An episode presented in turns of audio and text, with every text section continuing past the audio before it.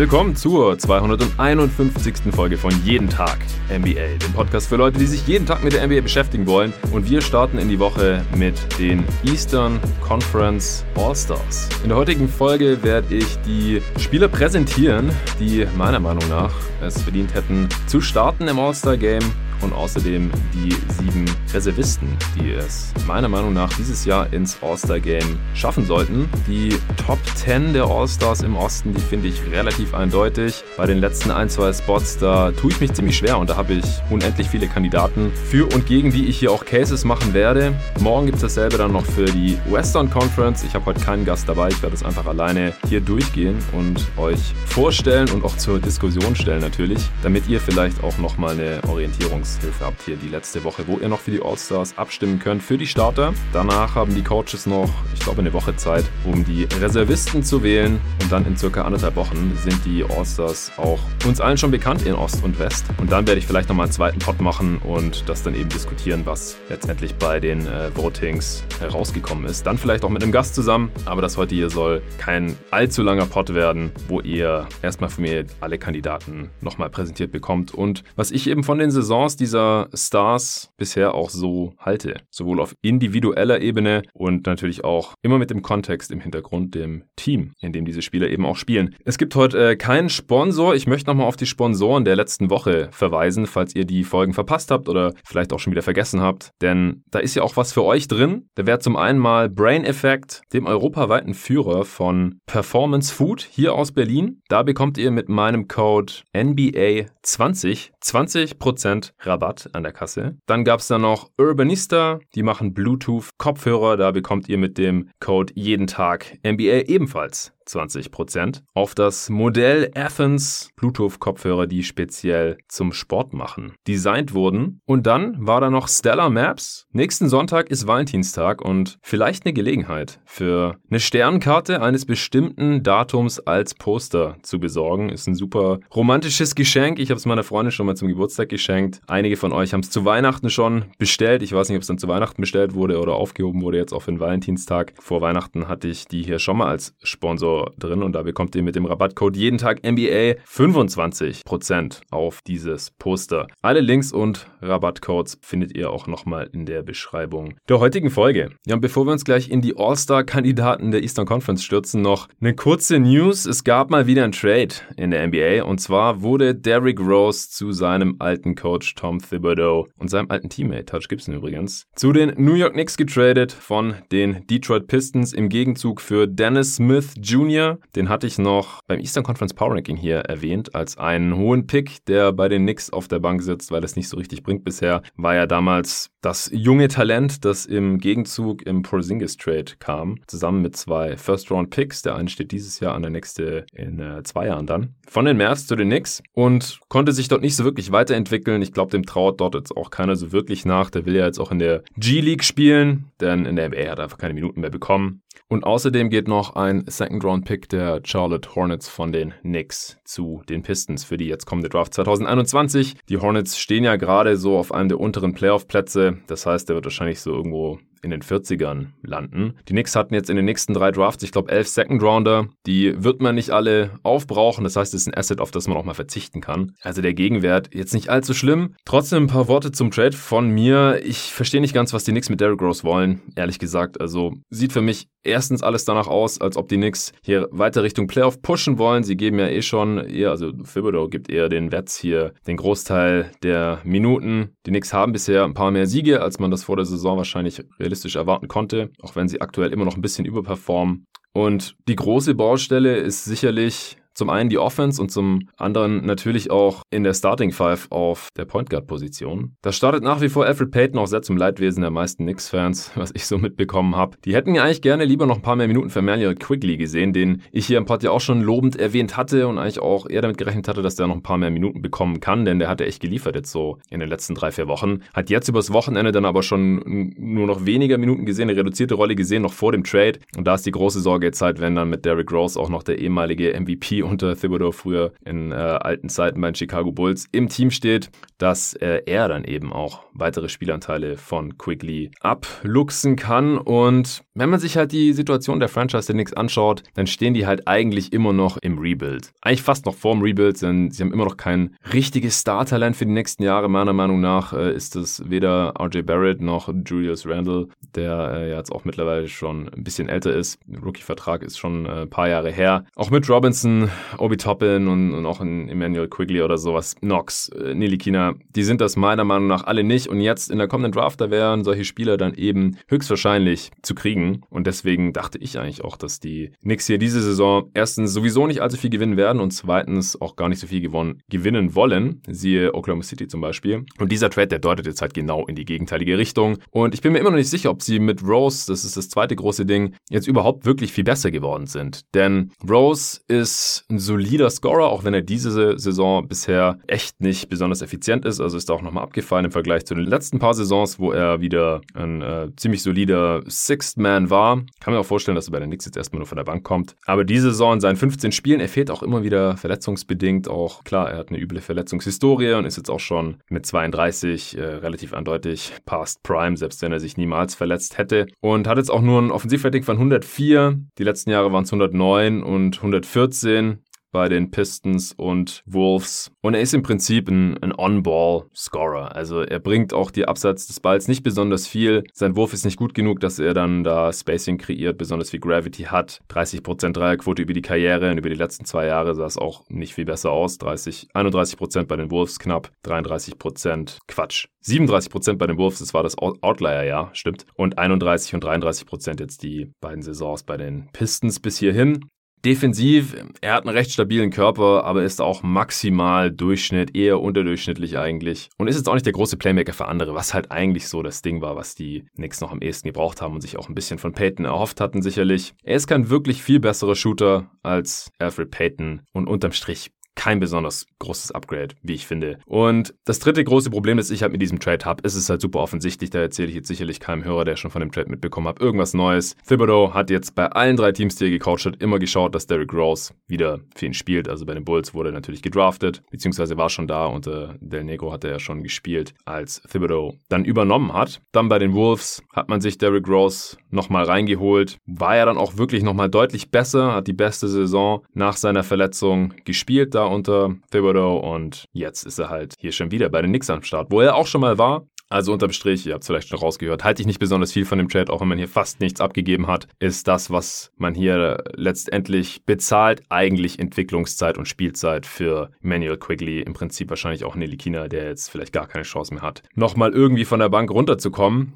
Und das gefällt mir eigentlich nicht hier. Man sollte eigentlich evaluieren, wie gut ist Quigley wirklich? Ist das ein essentieller Baustein für die nächsten Jahre? Sollte man irgendwie die Draft-Strategie jetzt im kommenden Sommer nach ihm ausrichten? Kann man Nelikina vielleicht nochmal gebrauchen und nicht hier irgendwie hoffen, dass äh, Derrick Rose einem zwei Siege mehr beschert hier in der Regular Season, damit man dann eventuell ins Play-in-Tournament kommt in der Eastern Conference und dann irgendwie im optimalen Fall auf Platz 8 oder so in die Eastern Conference kommt und dann irgendwie gesweept wird in der ersten Runde, weil man gegen die Bucks oder Sixers ran muss. Also, ihr wisst, was meine Marschroute für die Knicks wäre und das spricht hier wirklich alles gegen einen solchen Move. Von daher will ich mich gar nicht mehr weiter hier daran aufhalten, aber ich habe gedacht, dass äh, wenn es einen Trade gibt, dann äh, sollte ich das natürlich auch hier im Pod erwähnen und mal wenigstens ganz kurz analysieren, auch wenn das jetzt wirklich nicht der sensationellste Trade aller Zeiten war. Kommen wir zu den Eastern Conference All-Stars. Also, Spoiler Alert, Derrick Rose ist natürlich nicht dabei. Äh, bevor Bevor wir, bevor ich euch die Kandidaten gleich präsentieren werde hier, nochmal kurz ein paar allgemeine Sachen zum All-Star-Game. Viele Hörer haben das vielleicht gar nicht so richtig auf dem Schirm. Ich selber mache mir das auch immer wieder ganz gerne bewusst, wenn ich mich damit auseinandersetze. Es gibt Positionseinteilungen bei den All-Stars, allerdings nicht mehr ganz so strikt wie noch vor ein paar Jahren. Bei den Startern werden zwei Guards gewählt und drei Frontcourt-Spieler. Es gibt keinen Center mehr, nachdem ein paar Jahre da Spieler gelandet sind als Starter im All-Star-Game, die eher so Borderline All-Stars eigentlich nur waren, da es einfach keine richtig guten Center gab, eine Zeit lang in der NBA. Mittlerweile wäre das wieder weniger das Problem, aber man ist dabei geblieben, zwei Guards, drei Frontcourt-Spieler als Starter zur Auswahl, auch für euch zum Wählen, für die Fans. Die Fan-Votes, wie gesagt, geht noch bis zum 16.02., also noch genau eine Woche, machen 50% aus, Medienvertreter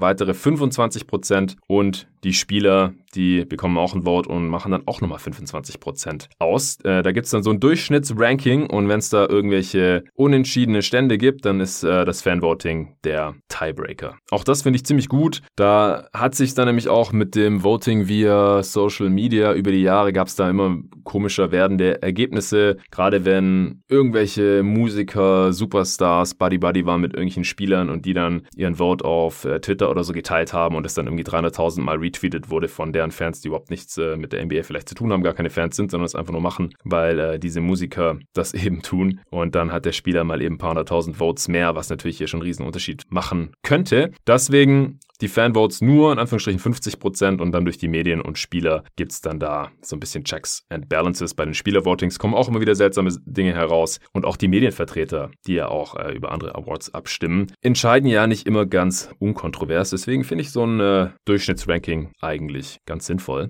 Die Starter werden dann traditionsgemäß am äh, Donnerstag, also dann am 18.02. verkündet. Das passiert dann normalerweise während des TNT äh, Doubleheaders, also dieser zwei Primetime-Spiele auf TNT jeden Donnerstag. Samstag. Ja, und die Reservisten, da gibt es auch zwei Guards und drei Frontcourt-Spieler und zwei Wildcards. Da ist die Position egal. Die Positionseinteilungen, wenn man selber abstimmt oder wenn dann halt die äh, Coaches die Reservisten wählen. Also das machen dann die NBA Head Coaches. Diesmal mal auch ein bisschen seltsam. Letztes Jahr zum Beispiel war Jimmy Butler ein Guard. Er könnte genauso gut als Forward oder als Frontcourt-Spieler gelistet werden, ehrlich gesagt. Dieses Jahr hatte ich jetzt zufällig zum Beispiel, ist mir im Kopf geblieben, ist Paul George ein Frontcourt-Spieler, obwohl er ja normalerweise neben Kawhi Leonard und Nick Batum oder Marcus Marcus Morris oder so startet. Deswegen könnte man Paul George natürlich genauso gut als Shooting Guard sehen. Aber ich finde diese ganzen strikten Positionsanteilungen ja sowieso ein bisschen absurd. Benutze es hier im Pod normalerweise auch nicht. Denn äh, das wird der Sache normalerweise nicht ganz gerecht. Aber hier wird halt immer irgendwie eingeteilt. Da muss man natürlich auch ein bisschen noch drauf achten. Ja, wie gesagt, die äh, Reservisten, die werden dann, sobald die Starter bekannt sind,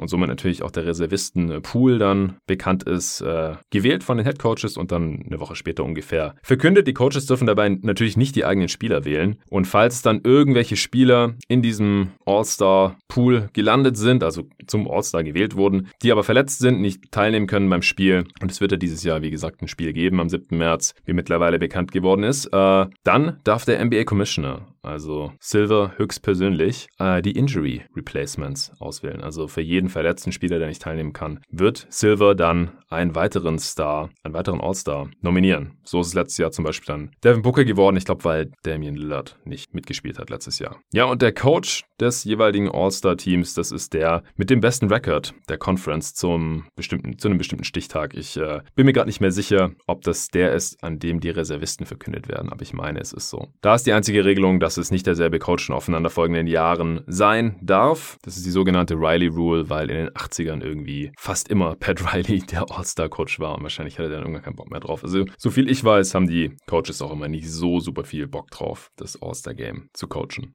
Wie dem auch sei, kommen wir zu den Startern in der Eastern Conference. Es gibt jetzt auch schon die ersten Voting-Zwischenstände, äh, werde ich nachher ja auch mal noch kurz erwähnen, für die, die es nicht mitbekommen haben oder gerade nicht mehr auf dem Schirm haben. Meine Spieler, die weichen hier jetzt aktuell auch noch ein bisschen davon ab. Beziehungsweise ich sage euch vielleicht erst die Voting-Zwischenstände und dann kann ich auch erklären, wieso ich diese Spieler jetzt nicht da drin habe, eventuell. Also, in der Eastern Conference die beiden Guards mit den meisten Stimmen. Das ist vor vier, fünf Tagen veröffentlicht worden. Das wird wöchentlich geupdatet. Das heißt, in ein paar Tagen gibt es dann da einen neuen Zwischenstand. Stand. Die meisten Stimmen von den Guards hat Bradley Beal bekommen mit fast 1,3 Millionen, Kyrie Irving die zweitmeisten mit 1,1. Das heißt, das wären Stand jetzt noch die beiden Starter in der Eastern Conference im Backcourt. Im Frontcourt hat die meisten Stimmen Kevin Durant gewonnen, 2,3. Das sind auch die meisten Stimmen insgesamt ganz knapp vor LeBron James, so 15.000 Stimmen mehr als LeBron. Was auch äh, eine Neuerung wäre, wenn LeBron James nicht die meisten Stimmen bekommen würde, denn der hat die letzten vier Jahre, glaube ich, immer die meisten Stimmen bekommen. Jetzt aktuell nur die zweitmeisten, aber wie gesagt, Western Conference mache ich morgen. Auf Platz 2 Janis mit 1,7 Millionen Stimmen, also Riesenabstand auf Durant, 450.000 Stimmen weniger. Und auf Platz 3 im Frontcourt im Osten Joel Embiid. Da kann ich gleich dazu sagen, mit diesen dreien habe ich kein Problem. Die habe ich auch im Frontcourt drin stehen. Ich mache trotzdem gleich nochmal jeweils kurz den Case. Bei den Guards habe ich weder Beal noch Irving aktuell als Starter. Bei Irving, also wenn er spielt, dann ist er dessen bestimmt würdig, aber er hat halt nur 16 Spiele gemacht. Es ist sowieso jetzt super früh, also ungefähr einen Monat früher ja auch alles, weil die Saison hat ungefähr zwei Monate später angefangen als sonst und das All-Star-Game ist aber nur ungefähr einen Monat später als sonst. Das heißt, das Ganze hier ist jetzt um einen Monat verkürzt, das ganze All-Star-Voting, das ganze Prozedere und man muss sich hier schon sehr viel früher natürlich Gedanken machen, jetzt auch nach, kommt drauf an, knapp 20 bis 25 Spielen jetzt werden die Starter dann schon entschieden, je nach Team. Also Durant hat jetzt Stand heute erst 18 Spiele und ist die Saison, äh, die Woche ja auch nochmal raus wegen äh, Contact Tracing, darf der nicht spielen jetzt diese Woche. Auch so ein skurriler Fall, weil er kurz schon auf dem Spielfeld war, einige Minuten und dann irgendwie gar nicht mehr weiterspielen durfte, weil dann herausgekommen ist, äh, dass er eventuell Kontakt hatte. Das heißt, er wird auch jetzt, bis das All-Star Starter Voting abgeschlossen ist, äh, vielleicht noch ein, zwei Spiele machen. Dann ist er bei 20. Tatum hat Stand heute nur 17 Spiele zum Beispiel und die meisten Spiele sind so 24, 25 maximal, die die Kandidaten hier jetzt schon haben. Also auch da geht es ein bisschen auseinander und Irving hat noch weniger, der hat nur 16, also ein Drittel weniger als manche andere Spieler hier. Das ist mir Stand heute ein bisschen zu wenig, um ihn hier als Starter wirklich reinzunehmen. Und dazu kommt halt noch, er war nicht irgendwie verletzt, er hatte Pech, dann könnten wir ihm das ja vielleicht noch irgendwie auslegen, dass er da nichts für kann. Aber er ist freiwillig raus gewesen, äh, hat niemand Bescheid gesagt, hat, ge hat Geburtstag gefeiert und so weiter. Und das muss ich hier irgendwie ein bisschen abstrafen, ehrlich gesagt. Weil spielerisch kann man nicht sagen, er legt 28 Punkte im Schnitt auf, 5 Rebounds, 6 Assists, Offensivrating von 123, Career High, True Shooting 64%, auch Career High. Nochmal kurz zur Erklärung für die äh, Hörer, die es noch nicht so ganz drauf haben in Advanced Stats, äh, weil ich werde das jetzt immer wieder erwähnen, diese Kennzahlen, also Punkte pro Spiel, Rebounds pro Spiel, Assists pro Spiel, das ist, äh, kennt jeder. Deswegen äh, nutze ich das hier jetzt auch einfach die totalen Zahlen. Will jetzt auch nicht allzu tief in die Stats immer eintauchen, aber damit man halt nochmal kurz auf dem Schirm hat, was die Jungs so für eine Saison bisher aufs Parkett legen. Offensivrating, das bildet im Prinzip ab, äh, wie viele Punkte ein Spieler auf 100 Possessions macht. Ist aber nicht nur das Scoring drin, sondern auch noch die äh, Turnovers mit den Assists aufgerechnet. Also im Prinzip, wie effizient kreiert dieser Spieler Offense. Und bei Irving ist es eben 123, das ist ein elitärer Wert und auch der beste Wert seiner Karriere. True Shooting ist äh, im Prinzip die Shooting-Effizienz, also Field Goal Percentage kennt jeder. Dann gibt es die Effekte Field Goal Percentage, da wird einfach berücksichtigt, dass Dreier drei Punkte geben und Zweier nur zwei Punkte, was ja bei der Field Goal Percentage quasi unter den Tisch fällt. Das ist Quatsch, deswegen Effekte Field Goal Percentage ist besser. Da fehlen aber die Freiwürfe, das heißt Spieler, die bei guten Würfen die ganze Zeit gefault werden, da fließt es nicht mit ein und bei der True Shooting Percentage fließen eben die Freiwürfe noch mit ein. Somit Irving bei 64%, auch das wie gesagt Career High, spielt eine super Saison, ist so der sekundäre Scorer jetzt ganz knapp hinter Kevin Durant, aber vor James Harden in der Hackordnung der neuen Brooklyn Nets, die Contender sind. Und in dieser Rolle, da brilliert er bisher schon ziemlich. Auch die Offense der Nets ist diese Saison deutlich besser, wenn Irving auf dem Feld steht. Offensivrating von 123. Das ist komplett abartig, historisch gut. Defensiv sind die Nets gleich gut oder schlecht. Defensivrating von 115, wenn Irving auf dem Feld steht oder auch nicht. Da gibt es keinen Unterschied. Das heißt, unterm Strich sind die Nets deutlich besser, wenn er spielt. Das ist immer wichtig bei Stars, denn es gibt hier auch Kandidaten, da geht das genau in die andere Richtung. Da sind die Teams komischerweise deutlich schlechter, wenn diese Stars äh, auf dem Feld stehen. Und das kann halt irgendwie auch nicht angehen. Da gibt es natürlich immer wieder Gründe für, wenn komisch gestaggert wird. Es ist auch immer noch ein bisschen Small Sample Size. Die Zeit, die die Stars nicht auf dem Feld stehen, gerade wenn es welche sind, die viele Minuten abreißen. Das sind bisher vielleicht nur 300 Minuten oder so. Da kann mal was Komisches passieren hier und da in manchen Spielen. Und dann sieht die Zahl gleich ein bisschen komisch komisch aus. Ich will das auch nicht überbewerten, aber unterm Strich sollte das Team halt schon besser spielen, wenn der Star auf dem Feld ist, als wenn er nicht drauf ist. Das ist auch bei den allermeisten Stars so. Bei den Superstars ist es immer so, in jeder Saison, in der gesamten Karriere. Und bei Stars oder Spielern, die vielleicht mal All-Star werden, da kann es auch mal komische Saisons geben, wo das vielleicht nicht so ist, aus verschiedenen Gründen. Aber ich will sie auf jeden Fall mal auch immer erwähnt haben und habe das deswegen hier auch recherchiert.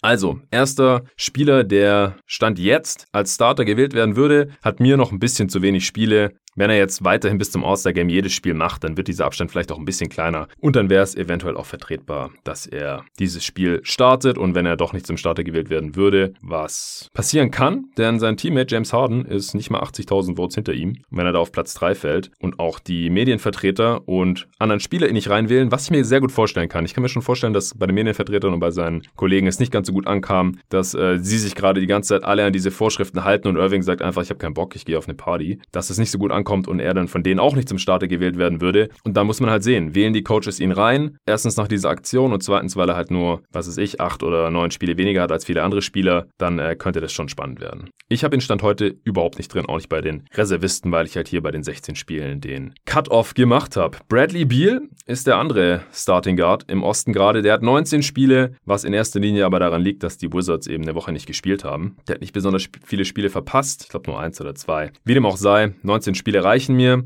Er ist der Topscorer der Liga gerade mit 33 Punkten, ungefähr im Schnitt 5 Rebounds, 4 Assists, Offensivrating von 113, ist so am unteren Ende der All-Star-Kandidatenskala hier. Also Ligaschnitt liegt so bei 110, 111 ungefähr die letzten Saisons. Das heißt, wenn man da drüber liegt, dann kreiert man überdurchschnittlich effiziente Offense für sein Team. Und gerade bei Biel, der es in einem abartig hohen Volumen, Volumen macht, führt auch die Liga in Usage Rate an, glaube ich. 33 Punkte pro Spiel, das noch mit 113er Offensivrating, 4 Assists auch noch. Das ist äh, durchaus sehr, sehr gut. True Shooting von 59 Prozent ist auch weit überdurchschnittlich. Da liegt der Ligaschnitt so bei 55, 56 Prozent herum. Tja, die Wizards sind aber halt mies bisher. Mit Glück schaffen die es noch irgendwie ins Play-in-Tournament. Und das ist halt dann auch so die Frage. Ich kann mir vorstellen, dass er jetzt gerade die meisten Votes bekommt, weil er ja die letzten Jahre oder zumindest letztes Jahr kein All-Star war. Und das, obwohl er da ja auch schon sehr, sehr gut performt hat. Ja, letztes Jahr war er kein All-Star, genau. Die zwei Saisons davor hat er es geschafft. Letztes Jahr trotz 30 Punkten im Schnitt und 6 Assists. Äh, auch sehr effizient, auch 113er Offensivrating, die letzten beiden Saisons übrigens.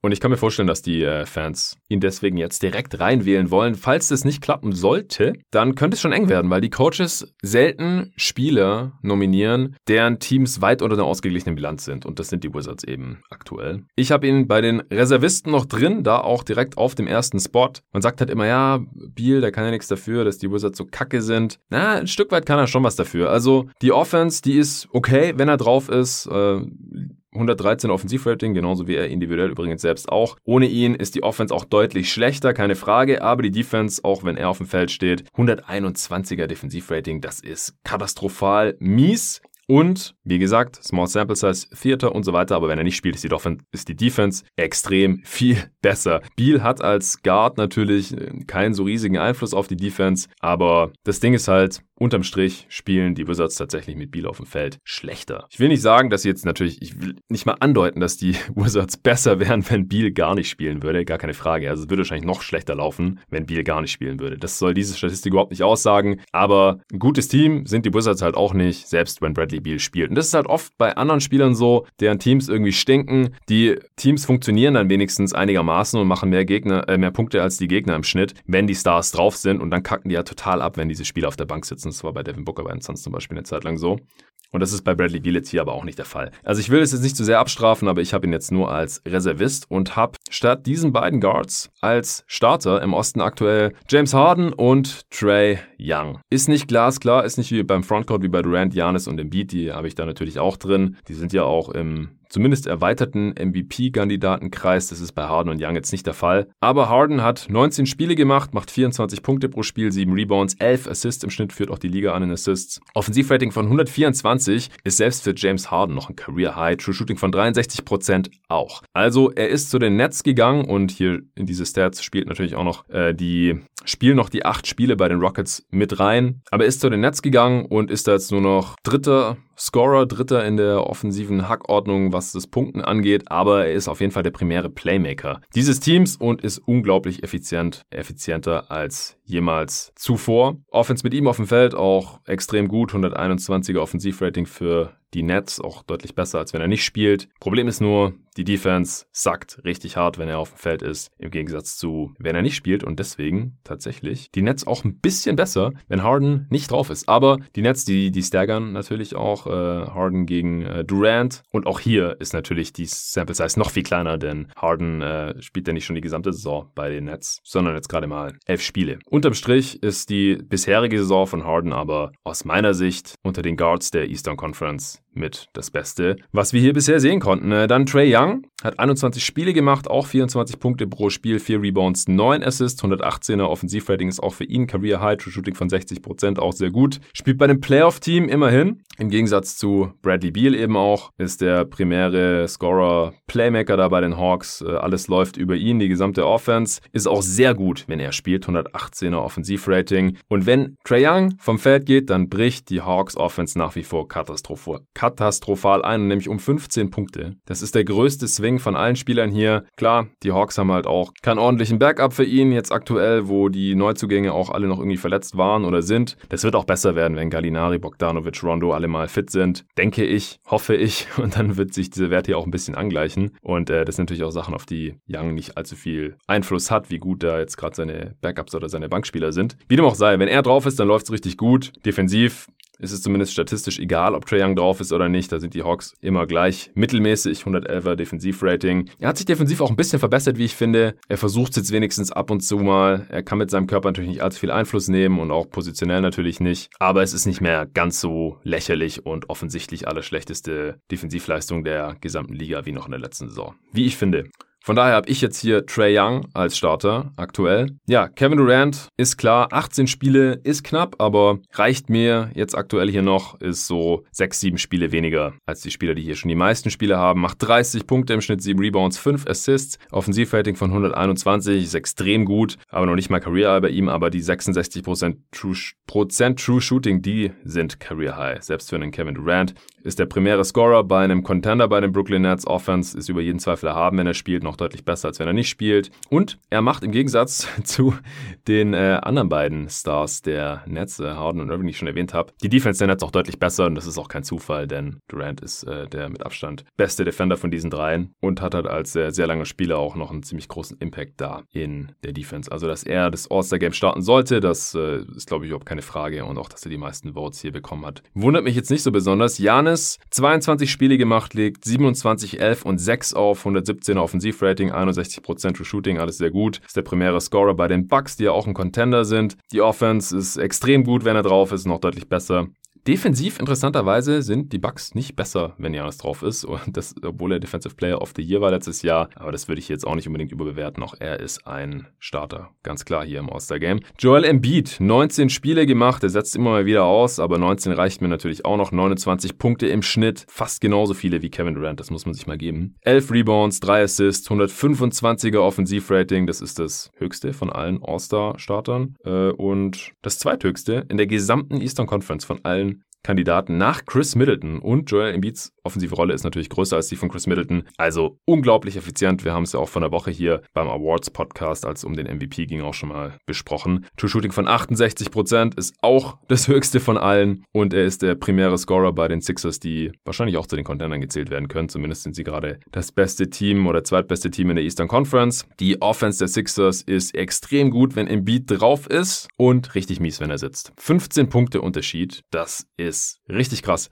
Defensiv, das hatte ich auch schon beim Defensive Player of the Year Award hier ein bisschen diskutiert. Da sind die Sixers interessanterweise gar nicht schlechter, wenn Embiid sitzt. Das äh, kann natürlich verschiedene Gründe haben. Mit Dwight Howard hat natürlich auch einen sehr, sehr guten Backup. Aber gerade der offensive Impact von Embiid, äh, der ist diese Saison, glaube ich, nicht wegzudiskutieren. Und dass er hier starten sollte im All-Star-Game, sicherlich auch nicht. Ja, kommen wir zu den Reservisten. Der erste Guard-Spot geht da, wie gesagt, an Bradley Beal. Case hatte ich schon gemacht. Dann kommt Jalen Brown. Also Jalen Brown, der spielt bisher so gut, den äh, könnte man auch diskutieren diskutieren, ob er nicht für Young oder vielleicht sogar Harden hier in die Starting Five reinrutschen könnte. Ich glaub's aber ehrlich gesagt noch nicht so ganz. Und das ist immer so das Problem bei Spielern, die zum ersten Mal All-Star werden. Da hat man immer noch so ein bisschen Zweifel, gerade jetzt nach erst 20 Spielen, die Brown gemacht hat. Kann er das halten? Werden da die Quoten nicht noch ein bisschen abfallen? Auch er hat jetzt hier, also er legt 26 Punkte pro Spiel auf und damit auch mehr als Harden und Young übrigens, was krass ist. Sechs Rebounds, vier Assists auch. Also ist nicht der Playmaker wie jetzt Harden oder Young. Man könnte ihn auch easy hier als Frontcourt-Spieler Spieler übrigens führen, wird aber als Guard geführt, deswegen äh, übernehme ich das hier natürlich. Er ist eher so der sekundäre Scorer, tertiäre Playmaker bei einem Contender, bei den Boston Celtics natürlich. Also seine offensive Rolle ist ein bisschen enger definiert. Er kann da nicht ganz so viel am Ball machen wie jetzt ein Harden oder Young, auf deren Schultern im Prinzip immer die gesamte Offense lastet. Das, dieser Spieler ist Brown nicht. Er ist natürlich defensiv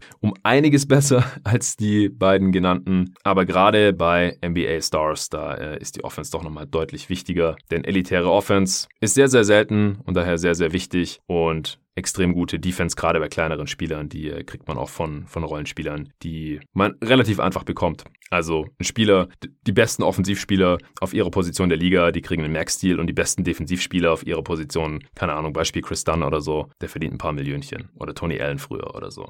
Ja, Jalen Brown, 118er Offensivrating ist auch sehr gut. Auch äh, natürlich Career High, 61% True Shooting auch. Die Offense der Celtics ist ungefähr gleich gut, 113er Offensivrating, egal ob Brown spielt oder sitzt. Die Defense ist ganz leicht besser, also hier kann man nicht wirklich was ablesen. Spricht jetzt weder besonders für Brown, aber beileibe natürlich auch nicht gegen ihn. Auf dem ersten Frontcourt-Spot bei den Reservisten, da habe ich sein Teammate Jason Tatum, der hat nur 17 Spiele, das ist hart an der Grenze, der hatte ja auch Covid und ist deswegen länger ausgefallen. Macht 27 Punkte pro Spiel, bisschen mehr als Brown, 7 Rebounds und 4 Assists, also bei den totalen Zahlen ist er ein bisschen über seinem Teammate, ist aber nicht ganz so effizient, 113er Offensivrating, ist aber auch für ihn ein Career High True Shooting 57%. Er hat die etwas größere Rolle in der Offense der Boston Celtics, wie ich finde, ist so eher der primäre Scorer und äh, bringt auch ein bisschen mehr Ballhandling noch als Jalen Brown, gerade jetzt äh, in den Spielen. Ohne Kemba oder mit wenig Guards, da läuft eben schon sehr, sehr viel über Jason Tatum. Er hat auch den statistisch größeren Impact auf die Offense, wenn er spielt. 116er Offensivrating haben da die Celtics. Das ist nochmal ein deutliches Plus im Vergleich zu, wenn er sitzt. Also ohne ihn ist die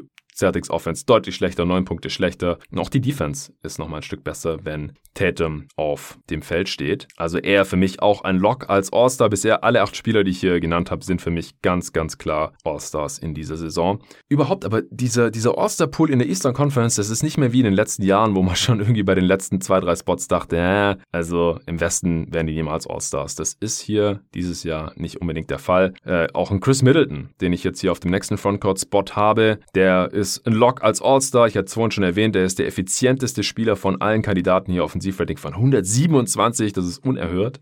True Shooting von 65 Prozent, auch sehr krass. In 23 Spielen, er macht 20 Punkte pro Spiel, also ist eher so der sekundäre Scorer. Natürlich hinter Janis auch bei den Milwaukee Bucks in der Hackordnung, aber noch vor einem Drew Holiday zum Beispiel. Sechs Rebounds, sechs Assists auch, also bringt auch noch sekundäres Playmaking mit. Die Offense der Bucks mit ihm auf dem Feld auch über jeden Zweifel haben, 121er Offensivrating, auch deutlich besser, wenn er spielt. Und die Defense ist auch noch besser, wenn Middleton auf dem Feld ist. Also auch hier alles gut. Bam Adebayo bekommt bei mir den letzten Frontcourt Backcourt-Spot, auch wenn die Miami Heat bisher sehr, sehr enttäuschen. An Adebayo liegt's ehrlich gesagt nicht. Der hat in 21 Spielen bisher 20 Punkte, 9 Rebounds, 5 Assists aufgelegt, nochmal sich weiterentwickelt im Vergleich zum letzten Jahr, vor allem sein Jumpshot aus der Midrange. Er ist jetzt nicht der primäre Scorer oder Playmaker von einem Playoff-Team. Ich würde die Heat immer noch als Playoff-Team einordnen. Also das liegt wirklich in erster Linie daran, meiner Meinung nach, dass sie bisher nie wirklich fit waren, nie komplett waren. Und auch, dass Jimmy Butler einfach nur elf Spiele gemacht hat. Ich habe das auch mal gecheckt. Jimmy Butler mit elf Spielen kommt natürlich leider überhaupt nicht in Frage fürs All-Star-Game. Äh, wenn er spielt, dann spielt er gut, legt 18-7-7 auf, völlig normal, auch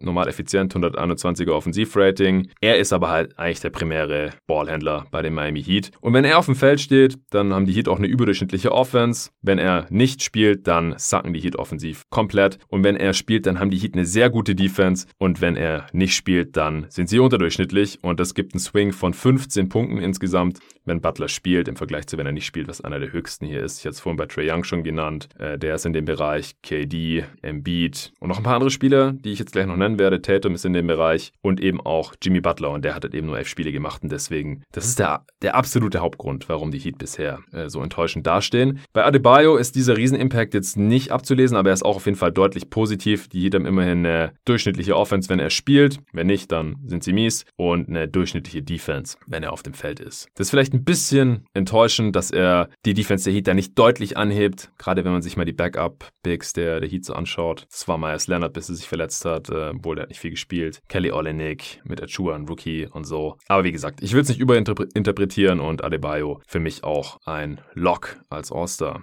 dieses Jahr. Dann haben wir noch die beiden Wildcard-Spots und jetzt wird's richtig schwierig. Also ich habe im Prinzip 15 Namen, die man zumindest erwähnen müsste und weiß nicht, so 11, 12 Spieler von diesen 15 könnte man wahrscheinlich einen richtig guten Case machen. Also hier hätte ich jetzt gerne einen Gast, um das ein bisschen zu diskutieren. Aber wie gesagt, das äh, können wir dann vielleicht noch in drei Wochen machen und bis dahin sind natürlich auch noch mal ein paar mehr Spiele gespielt und dann äh, hat man hier vielleicht noch ein bisschen mehr Grundlage zu einer Diskussion. Ich hau jetzt erstmal die ganzen Namen raus, die ich jetzt hier habe als Kandidaten. Oder die vielleicht auch andere Leute als Kandidaten haben. Denn Andre Drummond ist kein Kandidat für mich. Hatte ich schon im Pod hier mehrmals erwähnt, wieso ich sein äh, Spiel kritisch sehe. Aber er legt halt 18, 14 und 3 auf in 22 Spielen. Ist so, ja, wahrscheinlich der sekundäre Scorer bei einem Team, das zumindest mal gerade um die Playoffs mitspielt oder ums Play-In-Tournament mitspielt. Die Offense der Cavs ist ohne ihn abgrundtief mies. Mit Drummond immerhin fast durchschnittlich. Äh, die Defense ist tatsächlich schlechter, wenn Andre Drummond spielt. Das hatte ich ja auch schon mal erwähnt. Aber unterm Strich hat er zumindest statistisch gesehen noch einen positiven Impact, obwohl er selbst so mies ineffizient ist. 99er Offensivrating. Das ist mit Abstand das mieseste von allen Spielern, die ich hier als Kandidaten drin habe. Und deswegen ist er eigentlich auch kein Kandidat. Ich wollte ihn hier mal noch kurz erwähnt haben. True Shooting von 51% ist einfach nur peinlich für für einen Big. Aber wenn man halt sieht, 18 Punkte, 14 Rebounds, die Cavs spielen um die Playoffs mit, dann, äh, ich habe ihn auch schon im Podcast gehört als Kandidat und habe gedacht, nee. Das äh, wollte ich hier mal kurz ein bisschen demystifizieren. Auch Pascal Siakam spielt die Saison einfach nicht besonders gut, legt in 20 Spielen 20 Punkte, 8 Rebounds und 5 Assists auf.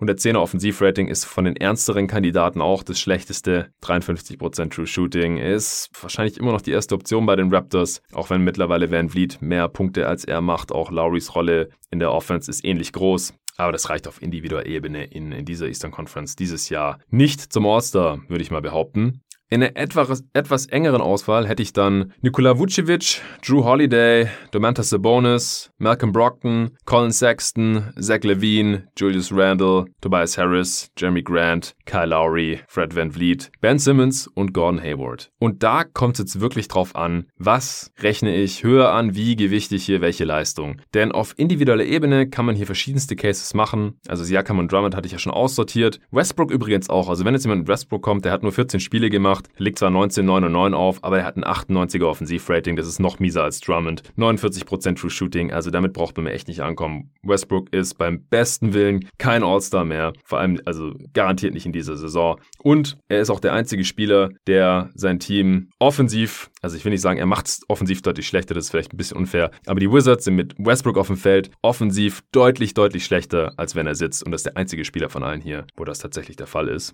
Und die Defense ist auch noch ein bisschen schlechter mit Westbrook. Also Westbrook kein Kandidat. Und alle anderen, die ich jetzt gerade aber genannt hatte, die sind spielen individuell echt eine gute Saison. Und da ist halt die Frage, wie bewerte ich den Kontext? Bewerte ich es höher, dass ein Tobias Harris so der drittwichtigste Spieler bei einem sehr guten Team ist oder ein Drew Holiday auch, der die effizienteste Saison seiner Karriere spielt. Der war schon mal vor Jahren All-Star bei den Sixers. Der spielt jetzt gerade eine sehr viel bessere Saison als damals. Damals, wie gesagt, Eastern Conference All-Star zu werden, war da noch ein bisschen einfacher. Aber der letzten Offensivrating von 124, das hatte der vorher noch nicht annähernd, legt 16,5 5 und 5 auf. Ist eher so dritte Option bei, bei den Bucks. Sehr gute Defender natürlich auch. Offense super, wenn er spielt. Defense auch. Also True Holiday wäre in vielen Jahren hier im Osten sicherlich ein valider All-Star gewesen. Dieses Jahr reicht es meiner Meinung nach aber nicht. Oder bewerte ich es viel positiver, wenn jetzt hier ein Jeremy Grant zum Beispiel beim schlechtesten Team der Eastern Conference sehr effiziente 24 Punkte, 6 Rebounds und 3 Assists auflegt in 23 Spielen, 118er Offensivrating, 58% True Shooting. Er ist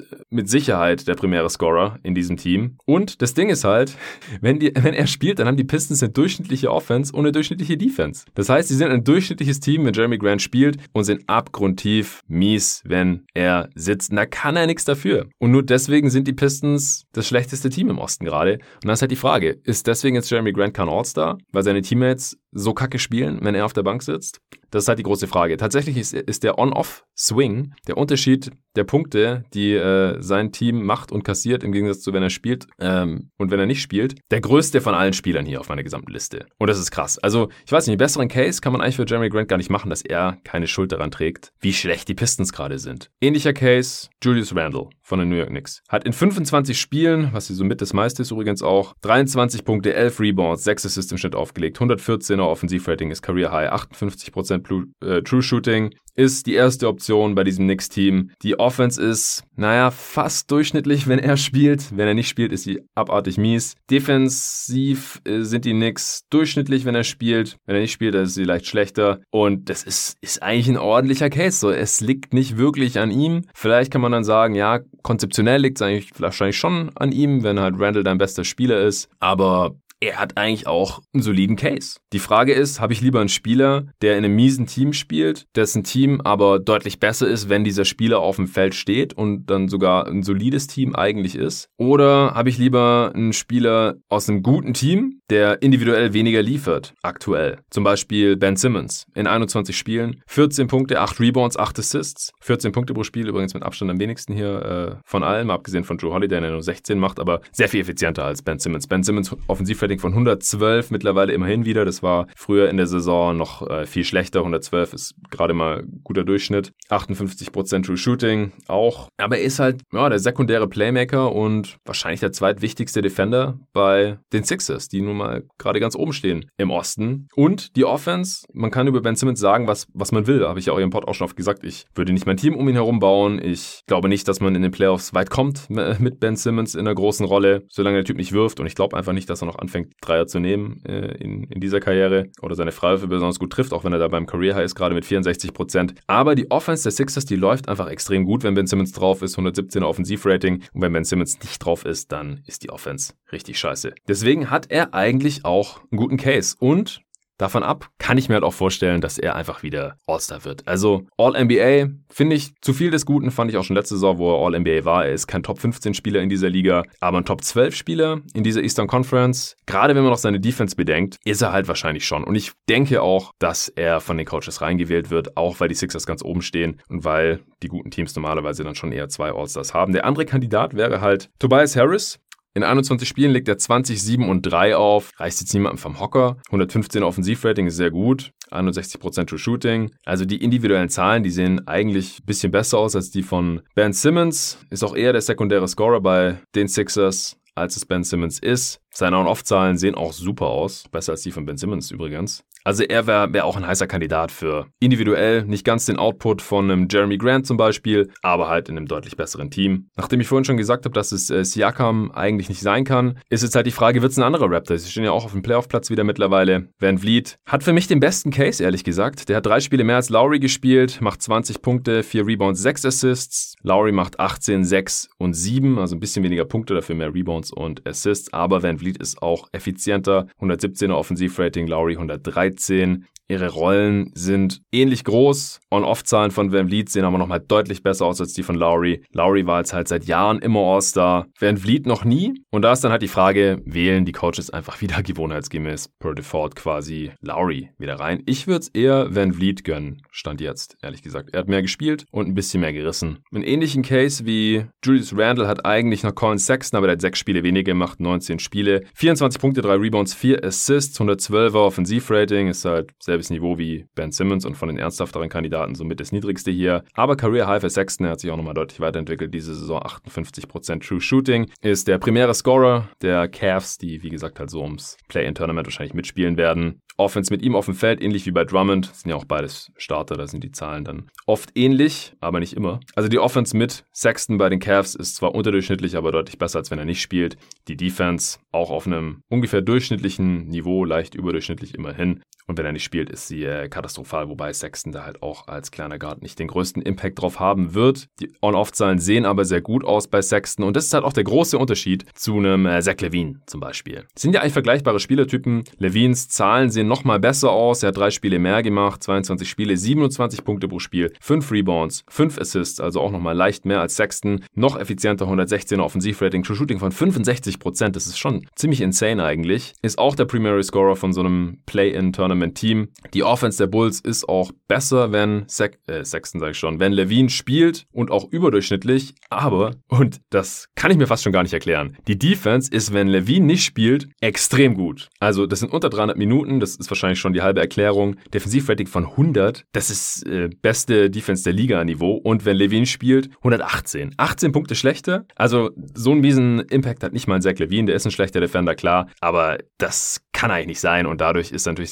On-Off-Wert auch total zerschossen. Will ich ihm gar nicht zu negativ anlasten, aber es ist halt schon immer ein Problem, wenn das Team mit dem vermeintlich besten Spieler 13 Punkte schlechter ist. Das ist schon, schon sehr, sehr, sehr, sehr komisch. Und da hat er dann halt unterm Strich, glaube ich, einen schlechteren Case als bei einem Spieler, dessen Team auf einem ähnlichen Niveau ist wie die Bulls, aber das halt mit diesem Spieler auf dem Feld, mit diesem Star auf dem Feld, wenigstens erwiesenermaßen deutlich besser funktioniert, wenn der drauf ist. Ähnlich komischer Case ist Nikola Vucevic. 24 Spiele gemacht, auch gute Zahlen, 23, 11 und 3 aufgelegt, 115 Offensivrating, 57% True Shooting, die Magics sind richtig mies. Ich hatte sie jetzt auf dem vorletzten Platz im äh, Eastern Conference Power Ranking. Es läuft schon ein sehr großer Teil der Offense über ihn als, als Big. Vielleicht vergleichbar mit äh, Bam Adebayo oder Sabonis, zu dem, ich auch gleich noch kommen werde. Aber es ist sowohl die Offense schlechter der Magic mit Vucevic auf dem Feld und die Defense ist katastrophal mies, wenn Vucevic drauf ist. Im Vergleich zu wenn er nicht drauf ist auch Defensivrating von 117 mit Vucevic auf dem Feld. Das ist richtig krass. Und dann habe ich schon gedacht, liegt es an der Garbage Time oder so? Also ich habe das dann auch immer wieder bei diesen komischen Outlier-Werten habe ich das dann auch das habe ich alles von, die On-Off-Werte habe ich alle von Basketball Reference und dann habe ich das mit äh, dem äh, Clean the Glass-Wert immer abgeglichen und da ist sogar noch schlimmer. Also wenn man die Garbage Time rausrechnet, dann steht Wutsch bei minus 15,5. Das, ist das erste Mal in seiner Karriere überhaupt negativ, also es ist nicht wie bei Rosen oder so, wo man da schon mit rechnet, wo das jedes Jahr so ist. Oder bei Levine, da ist auch in vielen äh, Saisons jetzt schon so gewesen. Bei Vucevic zum ersten Mal und dann gleich so extrem. Ich habe dafür ehrlich gesagt keine Erklärung.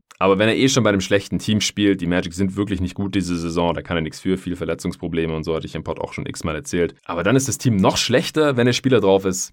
Dann wird es schon eng mit dem All-Star-Case, vor allem wenn es so viele Alternativen gibt hier wie dieses Jahr. Jetzt habe ich schon alle erwähnt, außer drei Spieler. Zwei davon spielen für die Indiana Pacers, das ist äh, Malcolm Brockton und Domantas Sabonis. Beide 24 Spiele gemacht. Brockton scored ein bisschen mehr, ein Assist mehr, legt 22, 4 und 7 auf. Sabonis 21, 12 und 6. Sie sind ungefähr ähnlich effizient, äh, das gleiche Offensivrating. Sabonis mit einem besseren True Shooting, also 114 Offensivrating haben beide und dann 55 bzw. 60% True Shooting. Keiner ist so deutlich die erste Option, weder im Scoring noch im äh, Playmaking. Aber auch hier ganz seltsam, obwohl beide starten und klar, die, die Pacers, die staggern viel, gerade ihre Bigs, deswegen äh, entstehen da verschiedenste Lineups und die performen dann eben auch ganz unterschiedlich. Und was mich jetzt aber total schockiert hat, nämlich äh, auch nachdem ich mit Tobi ja ausführlich über die Pacers gesprochen hatte, da war es auch noch so, dass die Offense mit Sabonis natürlich besser ist als mit Turner und mit Turner für die Defense besser ist als mit Sabonis, weil die halt so ein bisschen gegeneinander gestaggert werden, um halt auch beide auf der 5 einsetzen zu können, damit sie ihre Stärken voll ausspielen können. Und jetzt ist aber mittlerweile die Offense der Pacers schlechter, wenn Sabonis auf dem Feld ist und zwar um drei Punkte, was nicht ganz wenig ist. Und die Defense ist natürlich immer noch viel schlechter, wenn Sabonis auf dem Feld ist. Und unterm Strich hat dadurch Sabonis fast so miesen On-Off-Wert wie Vucevic, minus 11. Das ist schon äh, richtig heftig. Und bei Brockton da sieht es halt nicht so aus. Die Defense ist auch schlechter, wenn Brockton drauf ist, aber die Offense ist dafür besser, wenn er spielt. Also unterm Strich, also so, wenn man sich einfach nur die, den individuellen Output anschaut, da sind sie schon sehr gleich auf, Brockton und Sabonis. Und wenn man dann eben noch schaut, wie das Team so performt, wenn der Spieler auf dem Feld ist, dann hat Brockton ja eigentlich von den beiden Pacers den besseren Case. So, letzter Spieler ist Gordon Hayward. 23 Spiele, 23 Punkte, 6 Rebounds und 4 Assists im Schnitt. Das ist seine beste Saison seiner Karriere bisher und auch seine Effizienz effizienteste. 118 Offensivrating, 61%. True Shooting, die Hornets spielen um die Playoffs oder zumindest ums Play-In mit. Er ist der primäre Scorer dieses Teams und macht die Sache natürlich sehr, sehr gut. Offense der Hornets ist auch besser, wenn er spielt. Defense ungefähr gleich. Also auch da nichts Unauffälliges. Und da Hayward hier noch die beste Kombination aus Größe der Rolle, in einem Team, das um die Playoffs mitspielt und individueller Statline mitbringt, individuellem Output mitbringt, habe ich ihm jetzt hier den ersten Wildcard-Spot tatsächlich gegeben. Denn er ist der beste Spieler eines Teams, das hier um die Playoffs mitspielt. Das ist relativ deutlich. Das ist bei allen anderen Teams jetzt nicht wirklich gegeben. Und beim letzten Spot, da könnte man jetzt hier fast schon würfeln. Ich würde Stand heute mit Fred Van Vliet gehen. Ich finde, die Raptors sollten einen All-Star haben. Ob er oder Lowry, wäre mir schon fast egal egal, aber beide auf jeden Fall über Siakam. Simmons und Harris für die Sixers wären dann wahrscheinlich meine nächsten Kandidaten, damit die auch zwei All-Stars haben, genauso wie die Bucks. Aber da überzeugt mich aktuell individuell noch keiner so sehr und halt auch, dass sie so schlecht sind, wenn Embiid aussetzt, spricht nicht gerade für einen von beiden als All-Star hier. Deswegen nehme ich Stand heute hier Fred Van Vliet. Ich bin gespannt, ob es in anderthalb, zwei Wochen noch genauso aussieht, wenn dann die Starter bekannt gegeben werden und danach die Reservisten von den Coaches gewählt werden und wir eben wissen, wer im All-Star-Game ist. Und ich mir das Ganze nochmal anschaue und dann überlege und wahrscheinlich mit einem Gast zusammen diskutiere, ob ich damit d'accord gehen würde. Ja, war jetzt auch schon wieder länger, als ich dachte. Aber jetzt habt ihr hier für jeden einzelnen Kandidaten, ich hoffe, ich habe keinen vergessen, äh, Case und könnt euch da nochmal eure eigenen Gedanken machen und dann noch abstimmen bis zum 16.02. Morgen gibt es das Ganze hier in ähnlicher Form für die Western Conference. Am Mittwoch nehme ich mit Arne zusammen auf zu drei Teams, die wir genau analysieren werden. Am Donnerstag gibt es die Answering Machine mit dem Nico, da werde ich dann nochmal zu Fragen aufrufen. Und auch am Freitag gibt es noch einen Pod. Wahrscheinlich kommt da dann noch ein zweiter Teil der Answering Machine, kommt auf an, wie viele Fragen kommen. Und äh, den Pod, den ich am Freitag aufnehme, der ist ein bisschen zeitloser, der wird dann wahrscheinlich am Montag veröffentlicht. Das ist der grobe Plan für die Woche. Vielen Dank fürs Zuhören heute. Auch nochmal vielen Dank für Stellar Maps, für Urbanista und Brain Effect fürs Sponsern der Folgen. Letzte Woche checkt gerne nochmal die Links und Rabattcodes in der Beschreibung dieses Pods aus. Vielen Dank dafür und bis morgen.